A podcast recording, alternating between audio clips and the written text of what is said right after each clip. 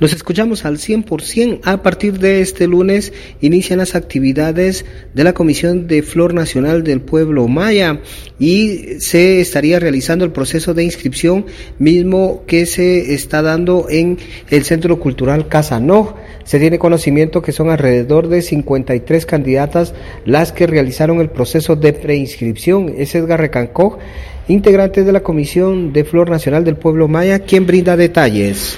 Día de hoy se presentó delante del Consejo Municipal las bases que van a, que están rigiendo este ceremonial eh, de la designación de Ucotzijal Mayab Tinimit y a partir de las 8.30 de la mañana en Casa Noj se inicia con la inscripción oficial ya de cada una de las señoritas que vienen a representar a sus municipios o departamentos. ¿Ya también se han aprobado las bases para este ceremonial?